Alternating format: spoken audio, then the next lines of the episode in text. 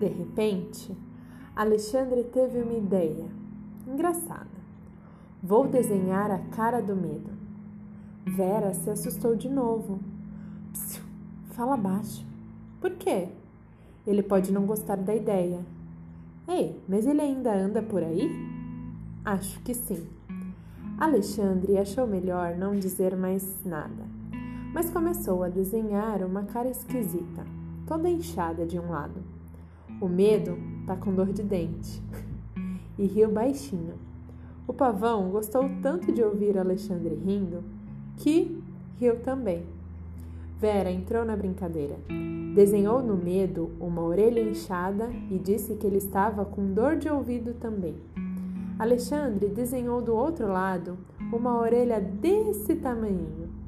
Desse lado, ele é surdo. Vera falou para o medo: Palhaço! Mas falou no ouvido surdo, achou mais garantido e desenharam na cara do medo dois narizes, um olho só e três bocas. Botaram um chapéu medonho na cabeça, um colarinho de palhaço no pescoço.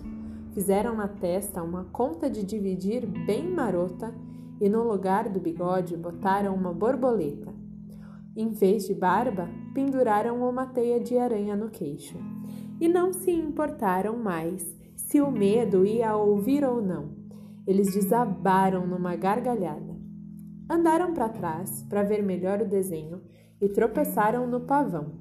Caiu todo mundo. Aí mesmo é que eles quase morreram de rir. O pavão, então, era o que ria mais. Ele rolava no chão. E quando acabaram de rir tudo que tinham vontade, Alexandre levantou e desenhou uma porta, com maçaneta, fechadura, chave e tudo. Num pulo, Vera rodou a chave na fechadura, abriu a porta e os três saíram do escuro. Do outro lado da porta tinha uma estrada iluminada por uma lua cor de abóbora. A estrada estava toda esverdeada e amarelada. A lua era da cor da casca de abóbora e não da abóbora por dentro e dos lados da estrada era tudo cheio de árvore, também da cor da lua. Vera, olha só quem tá aqui! Era o A, encostado numa árvore, mastigando um capim, com cara de quem estava esperando os três. Foi só eles chegarem junto que o A já se abaixou e, upa, os três montaram outra vez. E como a estrada era bonita demais, o A foi andando sem pressa nenhuma, com um jeito meio gingado, bem maneirado, um jeito assim de quem tá contente e quer dançar. Vera, Alexandre e o pavão se olharam. Um piscou o olho para o outro, e lá se foram também gingando e meio que requebrando, naquele balanço do ar. Que legal! Quanto mais eles iam andando, mais bonita a estrada ia ficando e a lua cada vez brilhava mais. E aí, de repente, chegou uma curva no caminho. Uma curva tão fechada que o A virou o corpo para dobrar. E os três viraram também falando uou, só de brincadeira. E foi só o A dobrar para parar, para poder olhar e vibrar. Lá na frente tinha um morro pequeno, redondo e cheio de flor flor baixa, flor alta, flor rentinha do chão e davam vento e elas iam para lá e para cá.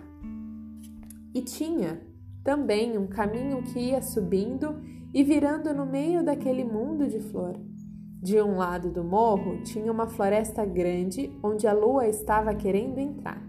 E era só olhar para as árvores, cada uma grande assim, que a gente ficava logo sabendo que lá no meio delas tinha cascata, rio, gruta, caverna, coisa beça para descobrir. Do outro lado do morro vinha saindo um sol de dentro do mar. Mar claro, de onda mansa e água morna. Bem em cima do morro, meio tapada de flor, tinha uma casa bem branca, com uma janela de cada lado e mais uma porta azul.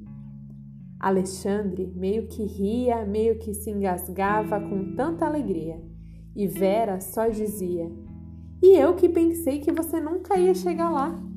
O pavão começou a se sentir muito feliz, então deu vontade de espreguiçar. Ficou em pé em cima do ar e foi esticando a plumagem devagar. Pena que ninguém olhou para trás para ver que bonito que ele estava assim, todo espreguiçado.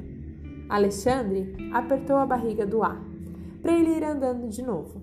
O ar se assustou, galopou e lá se foi o pavão no chão um trambolhão medonho, com pena esticada e tudo. Mas não quebrou nada, ainda bem. E depois que ele montou de novo, o ar foi volteando o morro na calma. Um cheiro tão forte de flor que os quatro ficaram até meio tontos. Olha, a flor amarela no peito da porta azul! Apearam. O ar já foi vendo uma graminha jóia bem ali do lado da casa e correu para experimentar. Vera cochichou para Alexandre. Era segredo, ela não podia falar alto. Vê se a chave está mesmo guardada no fundo da flor. E o Alexandre perguntou: Não é melhor primeiro tocar a campainha? Tocaram.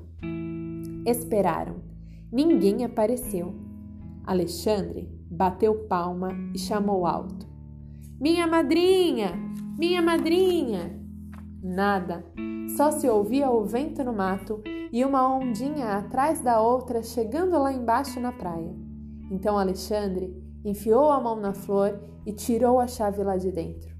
Olhou para Vera na maior alegria e foi só rodar a chave que a porta azul abriu bem devagar.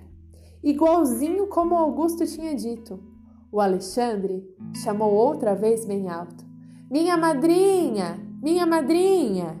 E o pavão também chamou.